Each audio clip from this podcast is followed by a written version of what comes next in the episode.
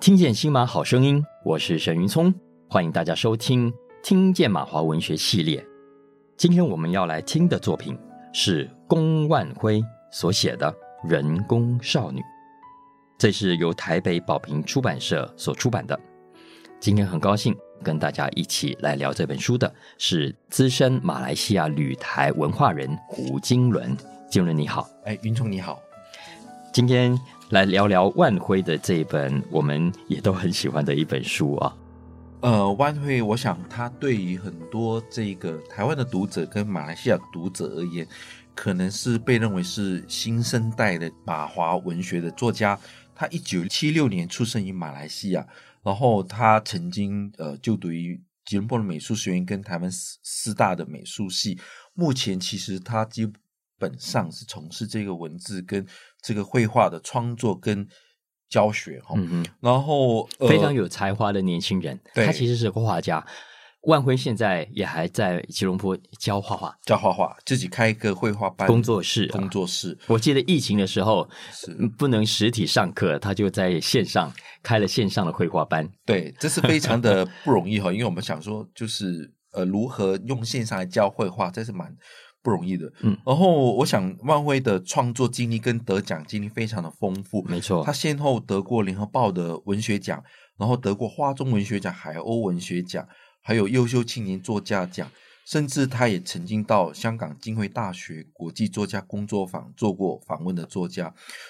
他自己本身在文化呃宝瓶文化已经出版过《软生年代》《隔壁的房间》，还有《清晨校车》，还嗯有哼他的这一个图文集。嗯二零二二年，呃，万辉写作了，然后终于交出了他第一本的这一个长篇小说，叫《人工少女》。嗯哼，对。所以刚刚金伦所讲的《软生年代》，还有《隔壁的房间》，其实是短篇小说。对，然后《清晨校车》其实是散文散集，文集那图文集是刚刚讲的如光如影，他自己是个画家啊是，比寂寞更年轻。所以万辉的创作其实是一直在尝试不一样、更多元的走一条路啊。对，呃，所以今天这一本《人工少女》是他所尝试的第一本长篇小说。对，呃，我想，呃，特别应该要提的是，呃，国议会在我们呃，就是在台湾的这一个国议会，好几年前由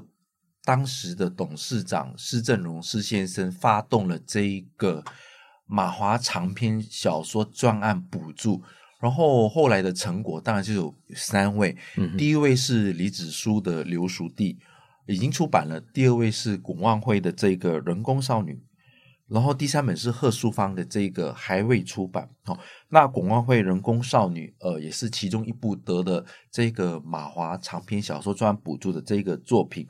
然后呃，我想万辉在写这一部长篇的时候，其实难免或多或少读者可能可以在里面读到，就是有一些可能是他个人的遭遇，或者是一些真实的部分。当然，更多我们知道，呃，可能是虚构的。嗯那《人工少女》呃，原先我看过的这一个它的书稿的版本，其实叫《少女神》哈。然后后来呃，书名单改为啊《人工少女》，其实里面的主角叫做人工少女，是叫莉莉莉莉卡卡。莉莉卡其实是来自于日本一个动漫的是一个呃一个意象哦。嗯哼呃，就是作者就是叙述者尝试就是去描绘，呃，其实，在真实世界里面不存在，但是在文本里面出出现的这个女儿，然后父亲跟这个女儿，他对于这一个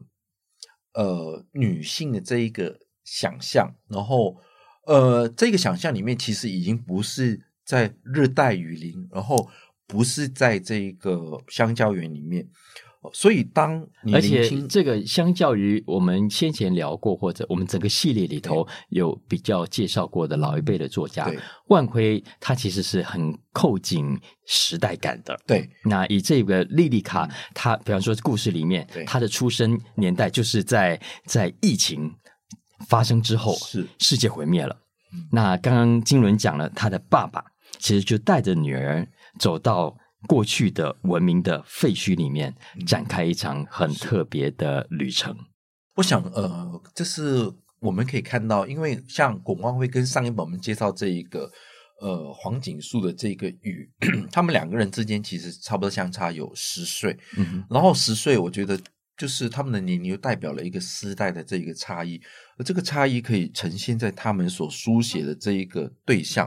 还有他们书写的这一个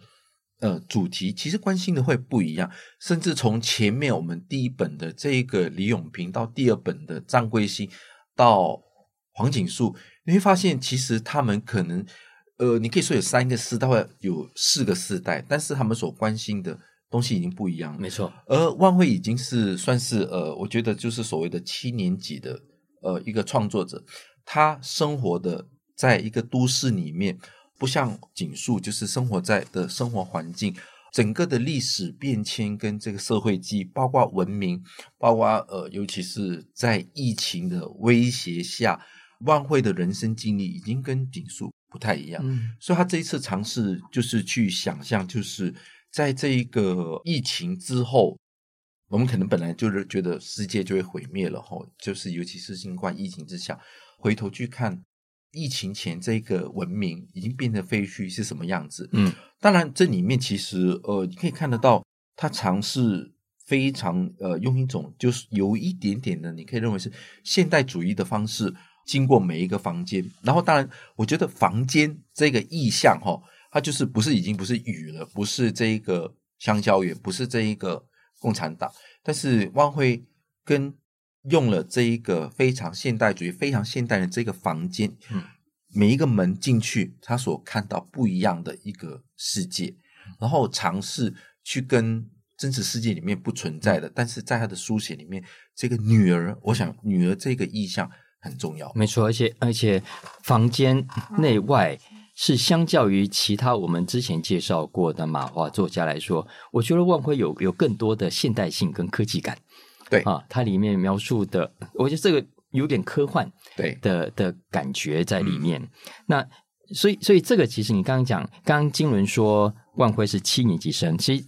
几年级生在台湾，我们是用民国几年，是对不对？哈、嗯比方说，呃，一九六零年代的，在台湾是民国五十几年，是所以我们叫五年级生。嗯，所以万辉他是一九七六年生，所以他是民国算是六六年级生。对，那嗯我为什么特别回来讲这一点？是因为呃，六年级跟七年级还是有世代上的对不一样。对呃，而且六年级相较于警树的五年级，那个又落差更不一样呃非常。就像刚刚对提，就像我们之前有聊到警树的时候对，警树这五年级生，他在八零年代几年前后来到台湾，对就那个感受到的还是有更大的大时代的氛围，以及过去戒严时代解严之后初期的那种呃还没有抛掉过去的旧。包袱也好，的嗯是整个社会的嗯嗯压力对哈、我觉得像景树，他比较大国家、 对大国民的对的感觉在里面蛮强烈的。嗯万辉相较之下，呃，我觉得他来台湾的时候，台湾已经是呃歌舞升平，然后对来已经是对彩色缤纷，因为是嗯，一九八零年代蒋经国去世的时候，我还记得那一天所有的电视都从彩色变黑黑白。白，啊对，所以那是一个呃，如果可以用这个意象来是比喻的话，在解严之前对，台湾某种程度这个社会是比较黑白的，是颜色是比较灰蒙的是。解严之后，渐渐的，尤其在万辉来了台北之后啊，我觉得那个是整个缤纷色彩大爆发的年代。而且我想，万惠来台湾的时代，就是呃，台湾已经可能进入了一个可能就是经济起飞之后，跟景树来台湾之前，可能还没有真正真正的经济起飞，跟几年前后那一个呃，尤其是包括整个台湾的文化这个影视这一个崛起的时候，尤其是我我想就是尤其是动漫这个东西，嗯对于呃汪辉他们这个六年级生的影响，还有跟所谓的景树他们的影响，其是实已经非常不一样。那你可以说，就是汪辉是比较更靠近以都市没错的感觉，没错，没错。所以，呃，我我很喜欢万辉这个人工少女的故事，也希望大家喜欢。接下来继续欣赏万辉的作品吧。谢谢金伦。谢谢。